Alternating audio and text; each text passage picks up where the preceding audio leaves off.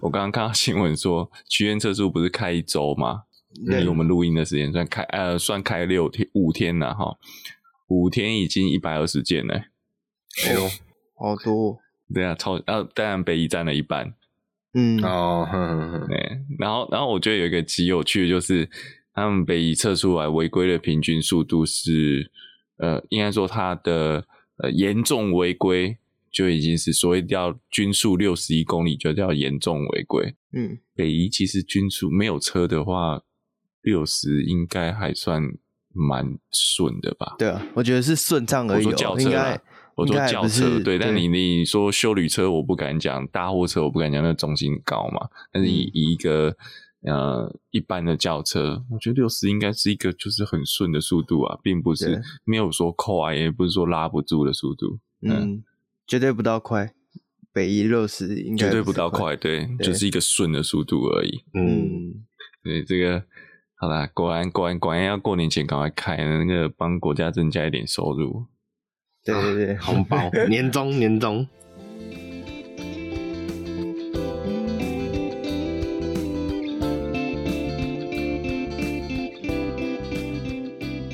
Hello，大家好，我是命龟，我是卷毛，我是学长。好，我们这礼拜大家收听到我们节目的时候，应该是过年期间。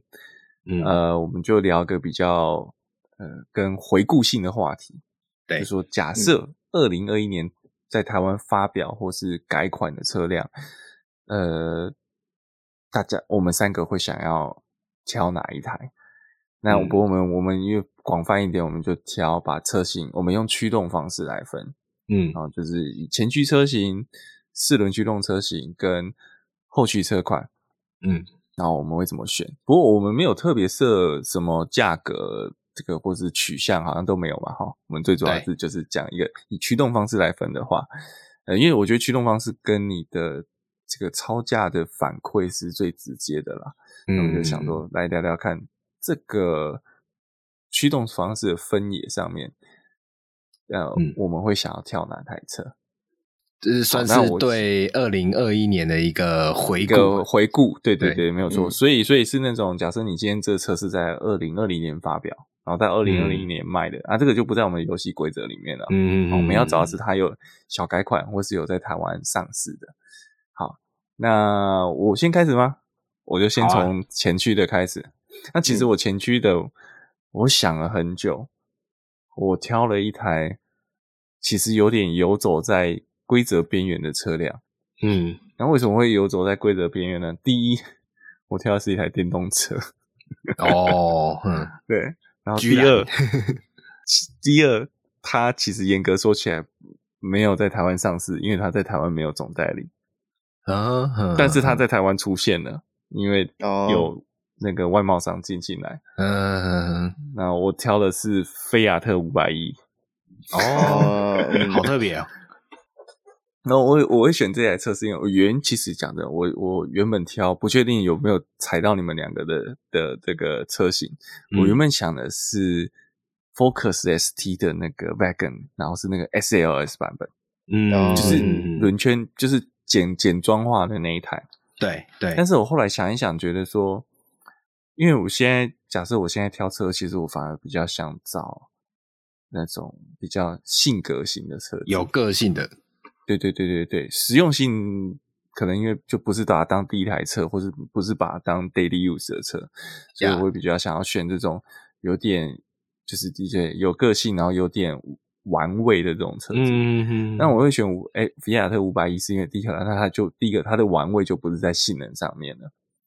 那原因是因为其实讲真的，它假设是油车的话，它并不是那么的好开，因为它的动力。五菲亚特五百，相对它真的是一个动力相对弱，然后它的呃价格带也不是一个走精致路线的车型，它是一个非常小巧可爱的路线。那我讲价格带不是走精致路线，是在欧洲的价格啦，它比较还是偏便宜车款嘛。那是因为到台湾来太稀有，所以很贵。像这台呃菲亚特五百一的话，价它我记得好像去年 PIT 进进来的价格是。一百七十几万，讲真的算贵了。好、嗯，但是呃然后就这么贵的电动车，其实动力又不强，续行里程也不够，它真的是一个市区型的都会小车。嗯，但是我觉得我喜欢它的原因，就是因为它因为电动化，所以它造成造就成就了一些它在汽油化短板消失了。我刚刚讲就是这个四驱乘加舒适度的关系，因为本来它的这个油车的引擎就不强，那呃开起来其实会有点虚。那的确，今天换成电动车的话，扭力就不是问题，所以它反而在市区走走停停。呃，在油车的话，市区走走停停塞车是油车的短板，但到电车反而会变成电车的长板，因为加减速稳定。另外就是电车其实你在走走停停的情况下是。续行里程反而是比较长的，它反而是开高速变慢。然后再就是这台车非常有意思的是三门设计，所以我觉得作为一个、嗯、呃玩味型慢活生活的小车，慢活的车辆啦哈，就是我今天要过一个很惬意的生活，我不是要呃这个我的日常不是那种绷得很紧的，那我是要很轻松的、很舒适的从 A 点移到 B 点，这台车似乎是一个还不错的选择。那再加上它外形又很可爱，嗯、其实吸睛度很高。嗯，哦、呃，另外一台我就觉得是汉达 E 啦，但是汉达 E 稍微我会觉得在可爱度上，法国人还是比较厉害的。嗯，不对，菲亚特是意大利啊，讲错了，意大利人是比较厉害的。嗯，对，欧洲人在这个设计这种 QQ 的这种呃可爱可爱的玩意儿，是真的也蛮厉害。是你你刚刚讲错的那句话，我在想是意大利人会比较生气，还是法国人会比较生气？呃，法国人会比较生气吧？啊，不，第一时间吗？你说第一时间吗？他说你把我们跟南欧的那些人搞在一起。对啊，所以所以这个是我觉得我我会想要挑的一台。有人讲真的是去年，嗯、因为讲真的去年，呃，其实还有就是。呃，等我们讲讲完，看要不要再补第第二台，因为我觉得其他我想的车就比较偏性能车。嗯、可是讲真的，讲性能车前驱好像又没有像我们等一下接下来要讲的四驱或后驱那么的好玩。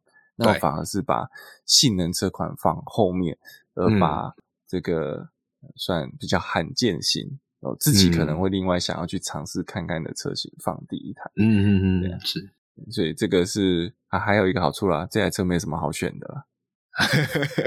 选配 选配单极少，所以相对单纯一点，不用伤脑。OK，那这是我选的第一台前驱车。嗯，嗯，不过还有一个，我觉得还有一个好处，这台车给老婆开没有压力。哦，而且我觉得女生会喜欢。对，女生应该都会喜欢这台车。嗯嗯嗯。好，好，那换我，我来讲一下这个前驱车的部分。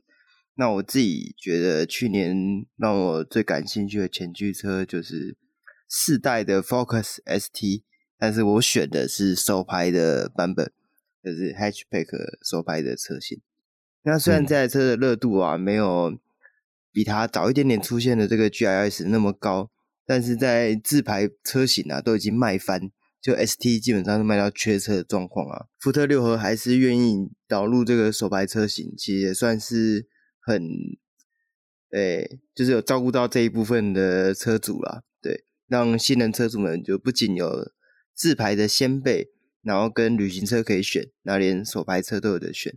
因为我觉得它原本在 Focus ST 啊，它最大的问题就是在就我们进跑山路的时候啊，要三退二的时候，有时候退不下去，就是因为自排变速箱会保护嘛，保护不要让你的变这个转速超转，对，那它的。这个转速的限制就比较多一点，对，那换上手排其实就没有这个问题啊，你就爱退几档就退几档，对，报变速箱也是你自己的这个操作的问题嘛，对。那不过有了手排之后啊，也代表说这个 Focus 上面最引以为傲的 Copilot 360就变成减配版，就是它还是有 ACC，但是它 ACC 就变成到三十公里就会自己取消的那种，对，但也还是 OK 啊，就是。至少还是可以用，对，就是你跑高速公路啊，比较没有那么塞车的路段，你还是可以使用 ACC，就比较，因为目前手排应该是没有办法做到跟到停嘛，因为你要有换挡的动作，对，对，那我觉得这算是一个比较比较性能的车款啦，对，嗯，然后因为现在如果你想要买性能手排车前驱的话，应该是也没什么好选择。Swiss Sport 也没了。哎，有啊有啊，Swiss Sport 有。哎，Swiss Sport 现在还有吗？对，哦、还有。我以为他停售了。呃，有有，还有还有。对，那呃，对对对，Swiss Ball 算比较便宜，因为我记得我去年好像就是去年我们在回顾二零二零年的时候，我应该就是讲 Swiss Sport，我记得。嗯，对。然后今年的他。如果你今年多赚五十万，你年终拿五十万，那你就你就可以直上这个 Focus ST 手牌了。对，嗯，车价从八十变一百三嘛。对。哎、欸，我记得这台好像这台有退档补油吗？有，有，有，有，有，有，这样有，有，对，所以你不用，对，你不用跟车。对，你不用跟车，也可以把车开的，把手排车开的很好。对。好，那这就是我的我的全前驱选择。那所以下一个就是我了嘛？要、不然是谁？哎、欸，旁边这一位你怎么看？哦，不是。对啊，哎、欸，其实就像学长刚刚讲的，就是一开始这个题目定出来的时候，我在前驱这个题目确实也是思考很久，因为众望所及，其实大部分的车款呢、啊，就是前驱还是比较多。对，那尤其是因为我对于比较一些高阶车款或是纯粹性能取向的车款的呃了解，或者说不要说了解，就是我会脑内会刻意去触及的这种车款，相对来讲前驱的产品也是少很多。所以我当初在这个题目的时候，我也是花了诶不少时间，大概多两秒去思考一下到底要 推荐什么。对，后来我就想到啊，就像学长刚刚有提到。你在挑全驱车的有一个最后的关键点是，你想挑一个有个性的产品嘛，对不对？那我的话，我就是转向的另外一个方向，就是变成是我真正有迫切需求之下，我想要挑选的产品，所以我最后挑的是呃 Mercedes-Benz 的 GLB 二五零这一款。对，那。呃，Mercedes-Benz 的 GLB 二五零在去年推出的时候，在去年推出之前呐、台湾宾士其实是我记得只有 GLB 一八零，呃，GLB 两百，然后再上去就是到 GLB 的三五了。对，那呃，我来提一下，这是一个什么样的概念呢？因为 GLB 一八零它的马力其实只有一百三十六匹，那它的本身设定也是纯五人座。那 GLB 这一款车，我觉得，呃，它推出的时候我就很喜欢的一个点，就是第一，嗯、呃，它有五加二七人座啦，但是我觉得还是比较偏向五加二啦。对，它有一个五加二的设定功能，是很符合我的需要。就是其实很节目中常常就有透露出，其实我对于七人座这款这个车型一直有在呃 survey。好，所以 GLB 出来以后啊，不管你说是品牌价值也好啊，或者是这一款车本身的外形也好，因为 GLB 它本身就是一个比较方正的车款，但是它的方正感又不会让人家觉得是那种很古老的那种诶、死板的那种印象。它本身车子的线条又可以让人觉得是诶、欸、是一个非常特别，那非常具有它呃有它的价值的那种感觉。那对比之下，就是我如果没记错的话，BMW 二系列有一款，也是有一款五加二版本嘛？对，就是好像是二 GT，二 GT 对，那也被戏称是 BMW 版的 Wish 那种感觉。对，那相比之下，我觉得 GLB 的外形上面，它的个性就比二 GT 来的更更有有，有个性啊，对，有最有风格。你刚刚讲说 BMW 的 Wish 真的是一点都不虚假，虽然它不是滑门，但是它那个车型真的很像。是是是，没有错，对啊。所以当初 GLB 出现的时候，我其实就还蛮喜欢的。对，当然撇除买不买得起这件事情。对，那再就是刚刚有提到，台湾一开始就只有一一八零两百，那两百就是算是真正的七人座的入门款。但是它的动力呢，也只有一百六十三匹。那以一款七人座的车啊，假设我满载五人的，呃，满载七人的情况下，一百六十三匹的这个动力，其实真的会让人家觉得有点虚弱。对啊，那也因此，如果你对性能有一点需求的话，你就得要想办法直上到刚刚说说的呃 GLB 35 4MATIC，对，它的马力就可以来到三百零六匹。但是呢，相对的，你的钱包的厚度也要垫高非常多。所以 G O B 在刚引进之后啊，呃，有非常多的外汇车出现。那这个外汇车都集中在 G O B 二五零这个车型，就是台湾一开始并没有的这个设定。所以这也导致，呃，这次 G O B 二五零总代理推出啊，我觉得就是一个有一点，呃，中华兵是被外汇车掰弯的那种感觉。好啦，也不能说掰弯啦，就是被市场妥协，呃，妥协于市场需求。对啊，呃，毕竟就算是他策略失误啦。对啦，他可能原本判定说这个区间没有人要，就没想到这个区间这么热门。对，没错，没错，因为因为我觉得往另外一点呐，因为它是一台修旅车，如果它今天还是一样是那种 B Class 的衍生型，我觉得可能就确实没有、嗯、那个吸引力就没有那么强。对，但是因为它套着一个修旅车的壳，所以整体来说它的呃需求感就会提升的，对吧？那被接受的程度也会跟着提升。对啊，所以我觉得，呃，虽然两百二十四匹好像以现在的新车型来说，也没有说真的到强到多少，但是我觉得以一台七人座的小型休旅车来讲，两百二十四匹的动力，其实我觉得应该是算非常足够的，至少比起你原本一百六十三匹要硬拖着七个人的这个重量，其实是有点显得呃太过太过勉强。可是它二五零还是前驱，它没有 formatic。对。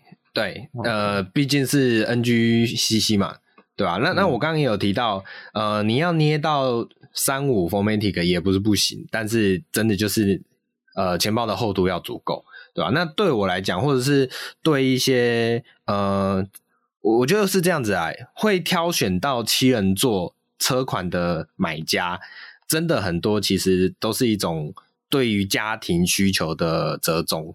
对，那以比如说以我的感想来讲，就是我当然会希望我为了我的家庭，所以我挑选一款七人座的车，但是我不想放弃的是，呃，踩起来的那种顺畅感。那当然，我对于这台车的性能要求，我没有要求到说，哇，我一定要试穿，然后三百匹的马力，然后可以在不管是呃高速公路上也好，或山路上也好，跟人家厮杀，倒也不用，就是单纯就是你车子踩起来那个顺畅度要够，对吧？所以我觉得。直上到 G9B 三五的那种，还是有一些差异性的，对吧？对，这是所以这是我在于前驱车挑选的论点，就是所以我最终的选择就是 G9B 二五零。不过我觉得 G9B 真的在空间上，嗯，它是胜比胜于 B N W 的，嗯嗯嗯，可能因为它整个里面的车车子都，因为它车体还是稍微偏方一点的，啊，所以其实它虽然车格稍微小。但是它在空间的拓展，呃，算是有极度的放大。对对对对，嗯，就是宾士版的 Sienna 哦，不是，因为我我我觉得 Sienna 反而更，因为 Sienna 本身设计就是有点像正六人吧。对，哎、欸，对，所以它它会更大一点，它尤尤其它的车车头又乘坐空间又在更前推啊。宾士的 G 有 B 还是一个有一个传统长度的车头，嗯。对啊，OK，好，那我们接下来讲四驱车型哦。嗯，那就还是从我先开始吗？好啊，也可以。好，那四驱车型就我其实就选的是，其实是我们上次回顾的时候我跳过的一台车，奥迪的 RS 五。嗯，那呃，讲真的啊，四驱车型选择也很多，其实范围也很广。那我回归可能还是就比较偏一个。呃，刚刚讲了，既然四驱的，那我就就会去挑一个比较像性能跟实用兼具性的车型。嗯，呃、先不考虑预算，那当然奥迪 RS 五对我来讲，这个预算还是很非常吃紧的。那有人说，为什么既然你不考虑预算，为什么不选 RS 六呢？我是觉得 RS 五算是一个奥迪比较特有的车格吧。虽然啊，大家都觉得 RS 六是一个霸主，但是对我来讲。RS 五有它的风格，所以它的车型稍微比较小一点，动态更好一些。虽然它马力也小，但是其实我一直很喜欢 RS 五那种，呃，Sportback，就是算是运动型猎跑、轿跑的线条。然后再加上，嗯，RS 六，我觉得新的 RS 六外观上面有点太太阳刚了。上一代的 RS 六比较软，嗯、虽然说它也是很硬，但是它线条比较软。这一代 RS 六棱棱角太多，我觉得 RS 五属于一个小改款的状态，它是一个比较折中的，然后再加上它又有 Sportback，是一个四门车型。其实我个人还真的也有曾经想买过 A 五，嗯，你应该那时候想想，嗯、那时候想要入手是 S 五啦，嗯呃，S 五比较接近我的预算跟定位。那所以在四轴四轮车型上面，四驱的车型我就选 RS 六，哎不，sorry，选 RS 五。然后呢，这也想到让我昨天跟朋友在聊，就说到底这个各家的四驱里面，其实这个我们之前在聊四驱系统的时候有也有点到，各家四驱系统里面，这个奥迪的特性夸错的特性就是非常特殊，它就是它不是那么娱乐性的。应该说，它在你在弯道里面，在山路在转弯的时候，它给你的感觉并不是那么的惊艳，那么的运动性。它就是这样，哦，好很稳的就过去了。但其实你的速度是很快的。然后虽然它是一个四驱，我的销售说它是偏推头的四驱。虽然它是一个后驱居多的车型，但还是偏推头。但我觉得这个虽然说 for fun 上面它可能不是那么的激进，不是那么的好玩。那那个可能我会再留给后驱的车型去去选择，但是就一个日常使用，或是今天在高速行车的状况下，我觉得奥迪的 Quattro 给我的安全感还是很牢靠的。嗯，哦，你真的不太用担心它打滑啊。假设它真的滑了，哎、欸，你就就那那大概就很严重了。嗯，你就雷够吧。这让我想到我今天看到那个。大陆那个加速度的那个频道，他们去买了 M4 新的 BMW M4，我觉得他他讲了一个很好笑，就是说他也是拿拿 BMW M4 X-Drive 来跟奥迪的 Quattro 做对比，然后他讲说这个跟 Quattro 这个四驱跟 Quattro 四驱是不一样的。他说你今天把循机关一半，入呃入弯油门补下去，然后就停车拍照报警，这是。BMW M Power 车主的日常，你，听懂吗？就装了，嗯，然后，然后，然后还有另外就是说，那个开 B N W 的方法就是就是弯中油门踩下去，剩下都交给保险公司来处理。对啊，我我讲的就是说，真的 B N 就像龟龟你讲的，就 B N W 是真的，你今天把群机都关掉，它是真的就把你切掉了，它你可以关的很彻底。嗯那我今天在奥迪上面，其实它的设计理念还是有很大的成分是安全。那在安全中让你有一点运动，我觉得这是它这间公司设计更不太一样，又不像 Volvo。我前面也提到，Volvo 循迹关掉等于没关，那个只要稍微一小化，它就抽动力。我真的开起来其实不是那个开 Volvo 的调性，虽然是以马力也都到三百多匹了，但是那个调性就还是跟 EA2 比是不一样的那个。整个节奏感是呃是有所不同，嗯，啊，那再加上奥迪其实，诶，RS 的内装也是很漂亮的啦，嗯，质感不错，嗯嗯，所以这个是我选的四驱车型，是，好，那轮到我，那我的四驱车型呢，也就是刚刚有提到的，啊，就是 GIS，但其实在去年啊，GIS 可以说是。在车坛里面非常的风，算是风靡啦。就是从诶他宣布要接单，然后到诶接单之后，就是单很多啊，然后车交不完啊，或是排单的问题啊，或是加价卖啊，我觉得这个都是算是非常热门的。对，那这台车除了它纯手牌的设定非常吸引我之外啊，它在赛道上的战力也是这个。非常的惊人啊！目前 GIS 在我们力宝赛道二十三万最速的是跑到一分五十四秒，那其实这个成绩啊，已经让很多超跑压力都非常大了。因为你要想，它毕竟是一台不到两百不到两百万的车，嗯，它的马力二手都可以卖到两百一了耶！啊，对对对，现现在的二手比较贵一点，对，但是 牌价是不到两百万，对，对，然后。加上它的马力其实是只有两百六十多匹而已，就它的动力其实并不大。但是其实，在台湾的力宝赛道，动力并不是一个很主要的东西啊，反而是你的弯速要，是，嗯，对，弯速要很快，因为台诶力宝的弯很多嘛，对对，那低速弯很多，对，低速弯很多。那对于这种试传，就是以这个原本就设计来跑拉力赛、跑这种崎岖弯道的车，其实非常算是非常有优势的，对。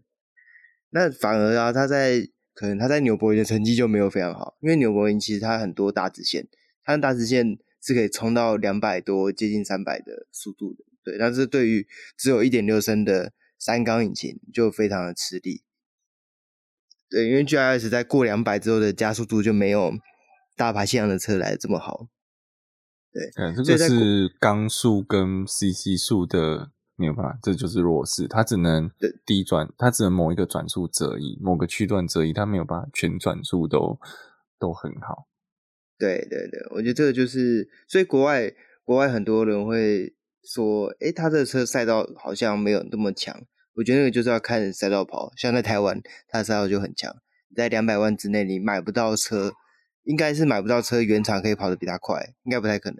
所以如果你是以就是玩乐啊，或者想要去体验赛道的话，那我觉得这个车会是非常非常值得入手、非常值得上手的一台车。那嗯，那另外一点就是还有一个啦，是，再打断你一下，就是说它其实它设定也不是赛道，那当时设定我们讲，它其实为拉力而生的车。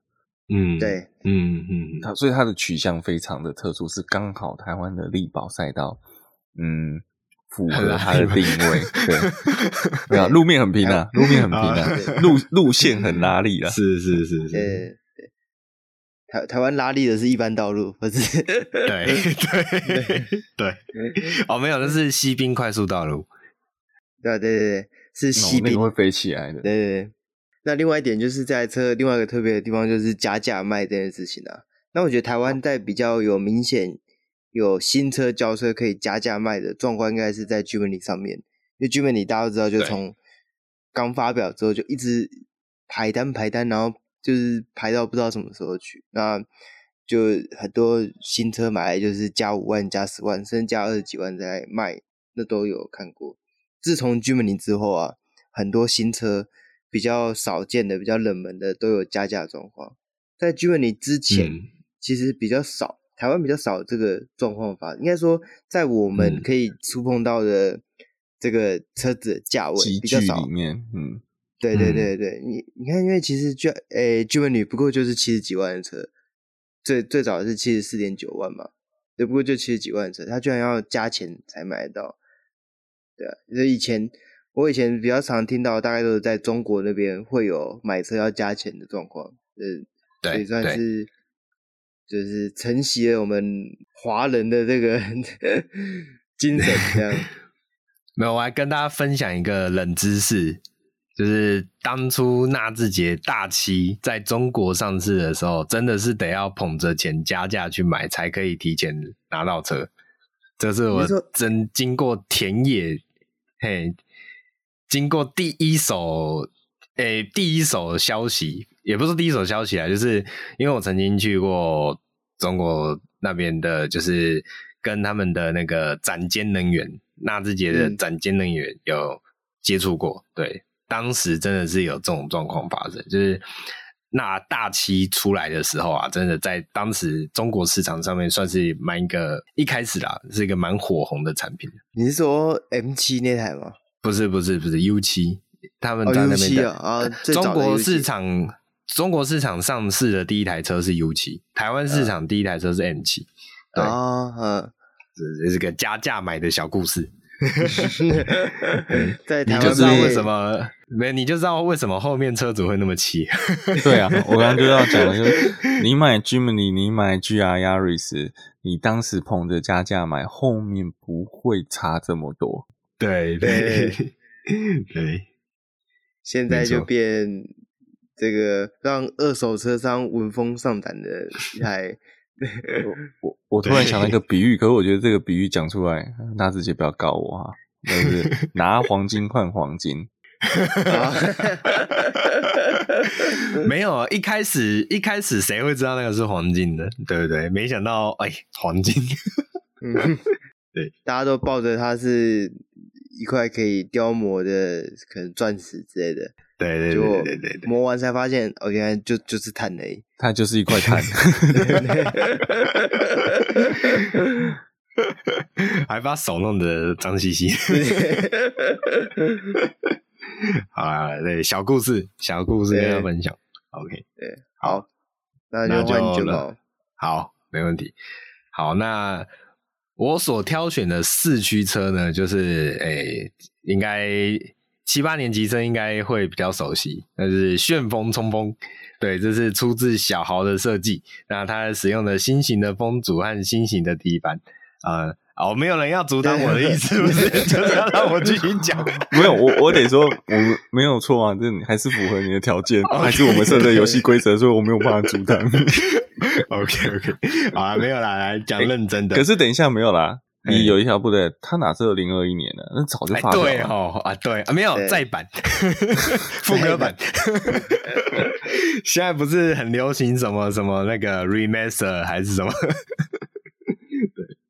好啦，好啦，开玩笑，来来讲认真的。呃，四驱车型这个题目对我来讲非常的困难，因为当时我在思考到四驱车型的时候，我瞬间脑海中就跑出非常多的车款。对，那呃，就像学长刚刚讲的，如果还有时间，我们再来带其他车款了。对，那呃，我最终在理性与感性的抉择下，我挑选的这一台是呃 Land Rover 的 Defender。对。那目前台湾上市的版本有 Defender 一一零跟 Defender 九零，就是长轴，诶，应该说正常轴距跟短轴距的版本。因为在后面还有 Defender 一三零，最近也有算，呃，有释出消息了，就是长轴版，然后好像会是八人座的设定。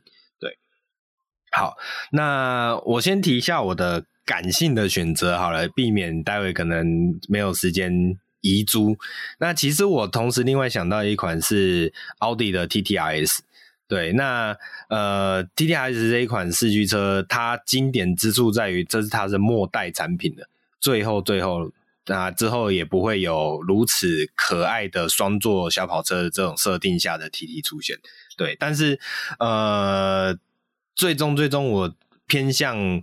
理性的这一块，就也跟我挑选前驱车型、挑选 GLB，我觉得有很大的类似的呃理由啦。对，那往另一个角度想，因为其实我从小就是一个 Land Rover 的粉丝，讲粉丝有点夸张啊，但就是可能就是在众多车系之中，其实我是很偏好 Land Rover 车系的。对，那呃，这不代表我对 Land Rover 有很多的了解，但是呢，就是呃，有些东西就是这样，你对它其实没有什么多少的了解，但是你一见到它，你就会觉得它就是它就是会是你一生想要走向呃走向最后的那一个人。哦，这个好点奇，好像有点奇怪。对，好。那我来提一下 Defender 好了，因为我小时候啊，曾经有去参加过，我忘记是哪一年哪一届的车展了。然后在那个车展里面呢，我拿到了一本 Land Rover 的行录。但那本行录翻开来啊，哦，那时候的我记得那时候的车款是 Discovery Discovery Four 的那一个年代。然后那时候就觉得哇，这个厂牌的车子好帅哦，因为就我之前跟大家聊，我们那时候聊。呃，方卡的时候，我就有跟大家分享过，就是我其实小时候是有一个修旅车的梦，就是我觉得修旅车就是又大又霸气，所以是非常喜欢这种车型。对，但当然不是，我没有想到后来修旅车会变得这么泛滥，又那么腐烂，然后又这么的多种。对，以前的修旅车很纯粹，就是那种有点像吉普车的那种感觉。好，所以那时候看到的时候就觉得哇，这这一家厂牌做的车子都好帅，好特别，很有很有所谓的那个我们常讲英伦的那种文化风格延伸出来的感觉。然后那时候的行路里面最后一页吧，最后几页它就是上一代的 Defender。那有印象的人可能会知道，上一代 Defender 其实是非常硬派、非常刚硬的。它它其实是一个非常具有特色的车款。跟当时的 Land Rover 其他产品比较起来，真的就是硬邦邦的肌肉硬汉的那种感觉。对，好，那呃，但是我后来也才去，因为这样子，我有去尝试去了解这一款车，才发现，哎，Defender 在那个时候开始，好像已经算是进入，我忘记是进入停产还是什么状态了。反正就是好像当时其实是买不太到的。对，所以也在前前几年的时候，新一代的 Defender 试出以后，其实就觉得非常的兴奋。那真正看到它推出的产品以后，虽然并没有，就像龟龟，我们之前在聊这一台车刚出现的时候，我们在聊的时候，龟龟有提到，相比上一代的 Defender。这一台的味道其实丧失了很多，因为像比如说，嗯、呃，它的底盘设定从之前的叶片弹簧改成了现在的这种所谓的圈式弹簧，对啊，然后还有一些不管是外形上走的更偏向其他 Land Rover 产品，就是圆润的曲线出现，然后或者是在一些内装设计上，就是更偏向舒适性的这种设计走向，所以会可能会让一些老派的。呃，Land Rover 粉丝或者是讲专专门讲 Defender 的粉丝会觉得它好像少一点味道，但是我自己是觉得它其实融合了 Land Rover 这个品牌的这么长久以来的一个基因也好啊，或者是他们的呃设计的经验啊，或者是他们的一些嗯、呃、想要追求的一个目标融入在里面的那种感觉，对吧？所以最终我在四驱车型的话，我挑选的就是呃 Defender 这一款车，对。那我们就继续往后驱喽。好，OK。那后驱的话，我选的车其实有点作弊，也是啦。其实讲真的，后驱大概想到就是可能比较偏向方卡啊，一另外一种选择就是偏向大型豪华车款。对，哦，那那那个比较会常见后驱嘛。对。但后来我想一想，其实总归我刚刚前面讲，嗯，我可能在选车方面还是比较偏向。希望有多一点超价感的车型，嗯，但是其实个人使用上面又还是比较偏重，还是会考量一些。OK，我今天日常生活我要开这台车的时候，会不会有所不便？呃，所以最后其实我选的这台车也是有点有点钻漏洞式的，我选的是 Taycan，但是我选的是后驱版的 Taycan，对对对对对对对对，因为接着往上选就四驱了。好，那选 Taycan 呢？其实原因是因为，嗯，大概在车子的部分啦，Taycan 的品质其实我严格还是得老实说，Taycan 很多人可能会把它定位跟 Panamera 很像，但是其实 Taycan 在价位上是比较低的，嗯、所以它的内装呀，就标配上面是真的还是比 Panamera 弱一些了。没有那么的幼稚，嗯嗯、但是既然是选一台比较接近方卡啦，所以我觉得它也很吃重的，就是选后驱，就是在它这个后后轮单纯后轮传动，然后还是可以稍微甩得起来，就是动态性还是很好的车型。那我觉得其实你可以大家可以看得出来，我三台车里面我就选了两台电动车。嗯，对，其实我本身对。油车没有那么的坚持，其实我觉得，呃，电动车给我的带来一个很好的，就是真的在市，我刚刚讲，嗯，考量一个是市区的行驶感。油车真的在市区的行驶顺畅度跟整个乘坐的舒适性是好很多的。那它也不失它今天有一个大扭力，所以我要加速，要做一些超车的动作是没有问题。那它可能真的在连续山路上或是在赛道上，它的表现并不像油车那么的富有乐趣，但是我觉得就是考量到一个平衡均衡性啊，嗯，不是每天都在跑赛道，它还是一个今天以自己开车的感觉，呃，喜欢的感觉为主。那每个人喜欢的感觉不一样，那我觉得对我来讲是一个很轻松的巡航，然后中间想要稍微小玩一下可以玩一下的那个状态的话，嗯，诶，Taycan 还蛮符合我的需求，然后。呃，里面内装也不复杂，该有的都有。那其实同时我也有在想，有人就说，那你就选了保时捷了，那你为什么不选可能像 Cayman 这样的车型？呃，其实我有开，我有讲，我今年也有去试开过 Cayman，但是我觉得 Cayman 某种程度还是有点太战斗了啦。光是那个，嗯、先不讲乘坐感，那个避震器的部分好解决，光是那个那个。啊，对，我诚心建议，其实买 Cayman 的人不需要选太好的喇叭，因为你听不到。对，对对对，光是后面那颗引擎的声音就吵死你了。好，所以所以其实，在开 Cayman 讲话也需要稍微大声一点，车内上车内讲话稍微大声。那这个时候电动车的特性就体现，那个优势就体现出来。电动车超安静啊，你那只会听到稍微的风切声吧。那那也有人说，那你为什么不选特斯拉 Model 3呢？我会说，嗯，好了，这就讲了这个舒适感的部分，Model 3避震器蛮烂的，然后 Model 3的风切声很大，避震器可以改，风切声救不了。所以，所以我其实呃，来平衡一下啦，对啊，对自己喜欢的外形跟自己喜欢的那个质感，我觉得质感保时捷这点还是很厉害的。不过现在。订车应该要至少要等半年吧？我觉得 Taken 好像更久，嗯，Taken 好像要到九个月。嗯，对，可能不止九个月。对，对如果你是嗯，他我记得他有订的话，要等很久。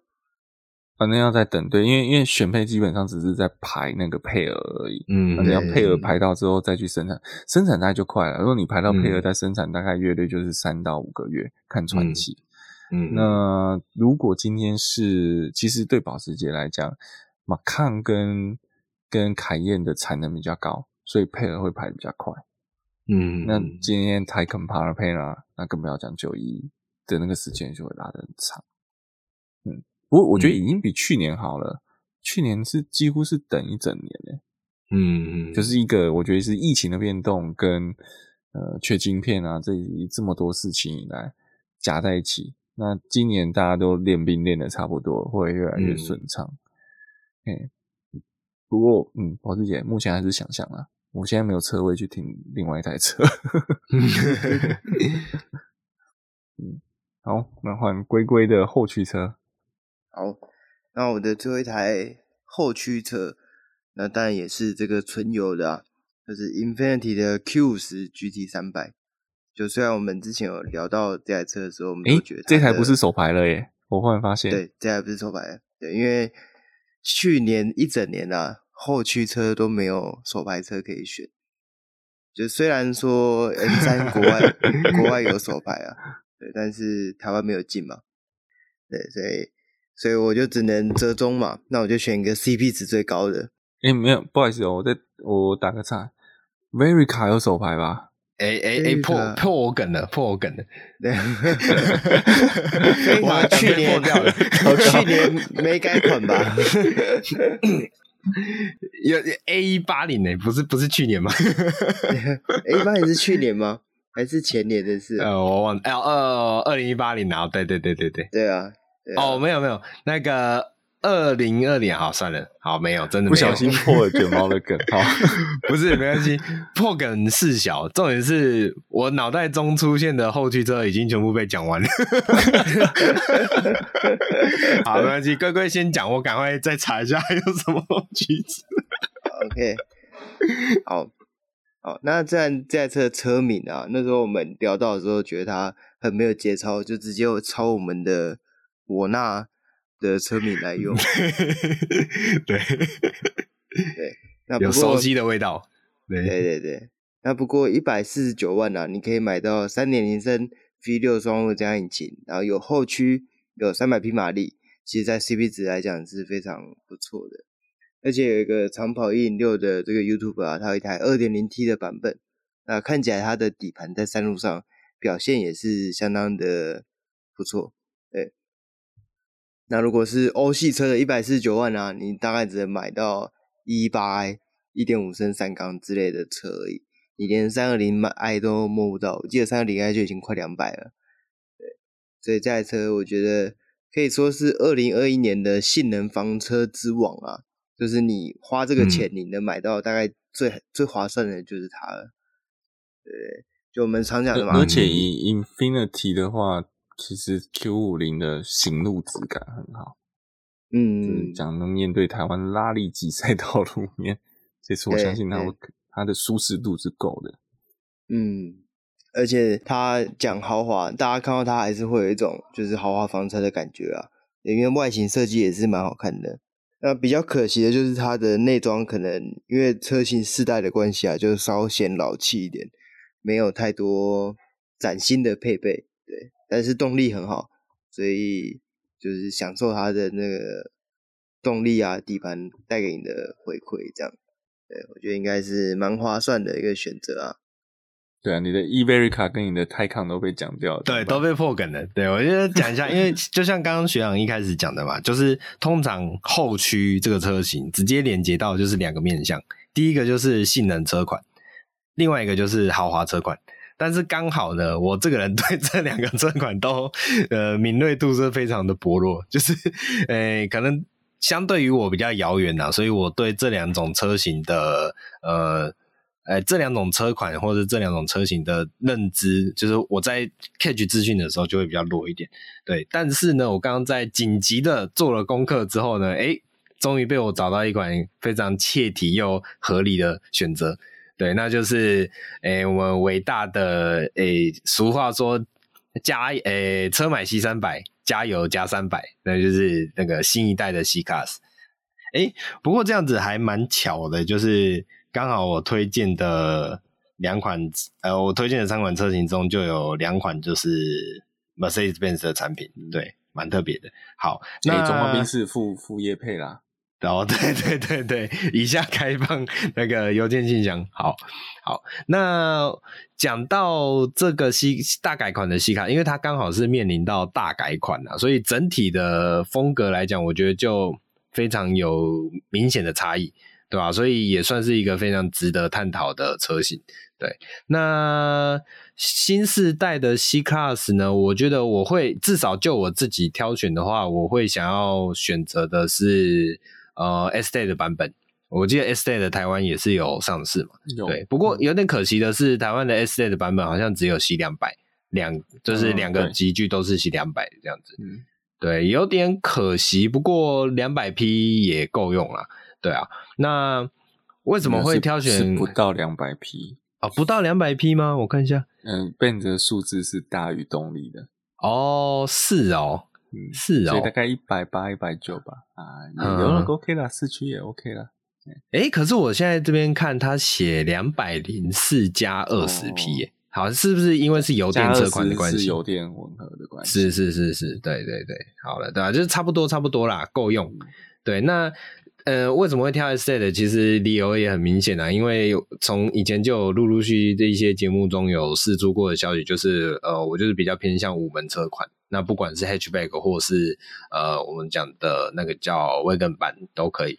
对，所以呃，S A 的会是我在挑选 C Class 的时候，我应该会比较想要选择的版本，对吧？那另外一个点是，我觉得这一次 C Class 的这个外形上啊，它的车头的。造型有一点点复古风，我指的这个复古风当然不是指说它真的像什么老老车款啊，但是就是那种呃前脸的那种风格，就是呃我们讲它的水箱罩的那个部分，其实整个造型的立体感是更强烈的，所以我觉得有一点点那种微微的复古的那一种感觉，我觉得诶配起来配上它的整体车型，我觉得还蛮好看的。对，那。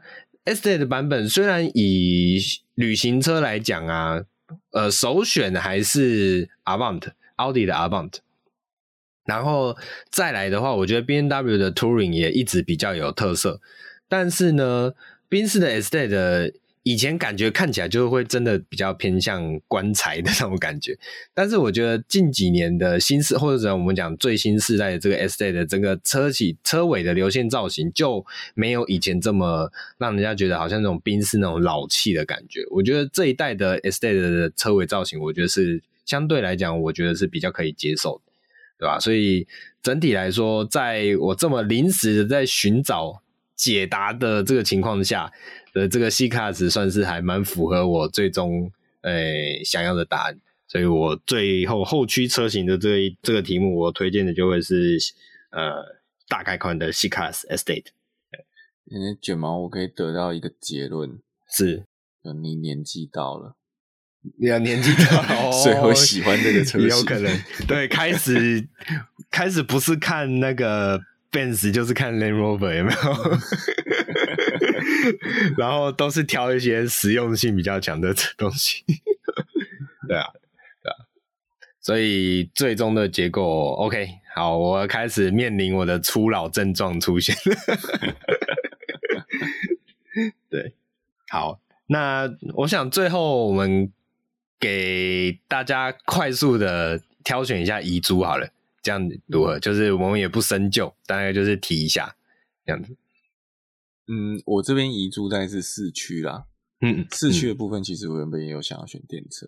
嗯嗯嗯，然后我会想选的是一创的嗯 GT。嗯嗯嗯嗯，是。然后你之前有提过对这台车很感兴趣。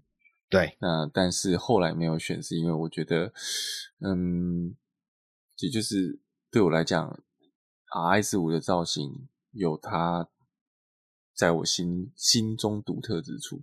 是。那龟龟呢？我原本找后驱车款的时候啊，其实我是想不到应该要选谁，因为其实后驱车还有那个，如果讲性能车的话，G 八十的 M 三其实也是去年上市的。嗯，嗯对啊，那个车头你能说服自己吗？我就是说服不了自己，所以最后就放弃掉。我觉得，对对对，我觉得他是我最厉害，就是身为一个。就是现任边那部车主哦，我知道你的那种心里面纠结的感受，就是你就我应该要忠诚对 他忠诚，但是我实在吞不下去。对，这样忍不住，这真的忍不住。这样那个另外一半年有年纪了，开始脸黄了，皱纹多了。嗯。你现在旁边没人吗？哎、欸，我现在旁边没有人，所以可以讲很大声。啊，开玩笑，开玩笑，开玩笑。对，还是一样爱他。对，就是车子跟老婆怎么会是不？怎么会是一样的东西？不，不可以这样比较。对，对，不一样，不一样，不一样。对，好。所以，那你要，所以你要把 M 三放入遗珠吗？还是干脆就重缺？没有，我觉得它就算是遗珠啊。遗憾的是，它变了这么多。我懂，我懂你意思。对，okay, 所以是 B N W 的 M 三。好，好，那我讲一下我的遗珠。那我刚刚其实就有先提到，主要就是那个 TTRS 啊，因为我觉得它真的是，呃，它是一款很经典的产品。然后再来就是又是末代，所以确实是非常可惜。对，那但是我还是想再申诉一台。哎，我这里再申诉一颗。导演，对，好，没有啦。其实就是另外一个，我觉得呃，四驱是一样是四驱车型，因为其实四驱车型有特色的产品不少。那我的四四驱车型挑选的是那个 Taycan 的呃 Cross Turismo 这个版本。对，哎，可是那个严格说起来不在二零二一哦。哎、欸，我有我有查，我有查是十二月二十几号，就是查一点点要压线，对，压线压线赶进去，对，然后呃，理由也很简单啊，就是刚刚学长也有提到 Taycan 本身这个产品的一些特色嘛，这就，不赘述了。然后再来就是它是又是比较偏向所谓的呃 Wagon 的车型，五门呃掀背的车型，对，然后再来就是它的 Cross，我觉得它是真的是以 Cross 的车型来讲，它是真的是味道算还不错的产品，对，所以我会把这一台车列入我的遗嘱里面。它是它是真 Cross 不是假 Cross 啊？对，真 Cross，对对对，还可以高高低低，高高低低，嗯、对对对，所以我把它列入我的遗嘱里面，对，大概是这样子。好，对啊，所以呃，回顾二零二一年的车市啊，其实台湾车市里面能够挑选的产品，其实也还是很多啦。那我们这边就是跟大家分享一下，这个二零二一年我们觉得哪些车型是值得再回味一下、再关注一下的。那你有什么样觉得呃特别的车型是？呃，可能我们没有聊到呢，你觉得它也是有它经典之处的，欢迎都跟我们在呃留言的地方做一个分享，那我们可以再好好的来了解一下大家的口味是什么。那在这里，除了呃挥别牛年要牛年要向我们离去嘛，挥别那个充满疫情无奈的二零二一，那面向新年的二零二二，呃，学长之前有讲讲过一个笑话嘛，就是 twenty twenty two 这个笑话。对，那我们只希望 twenty twenty two 不要 twenty twenty 不要真的 twenty twenty two 了。对，所以祝福大家虎年行大运，然后虎虎生风啊，还有什么可以虎？好。呃，不知道啊，哦，我的他帮你呼呼这样子，好，好，不好笑。好，呃，还是我们要一人讲一个跟虎有关的吉祥话，这样会不会很八股？好像太太太太八股了对，可以。好，那总之希望大家在新的太难的吧？太难了。刚刚都讲完了，不被我讲完了，不好意思，会有限。啊，总而言之，希望未来的这一年呢、啊，大家都可以顺心平安呐、然后，当然就是新车越来越多，然后酒驾越来越少。那祝福大家新年快乐！那喜欢我们节目的话，帮我们按赞、订阅、分享，不管是脸书、Podcast、Facebook、Instagram 各平台。那我不确定这个节目上的时候，大家到底是过年前、过年中还是过年后。所以，总而言之，祝福大家新年快乐，万事如意。我们下一集再见，拜拜，拜拜，拜拜。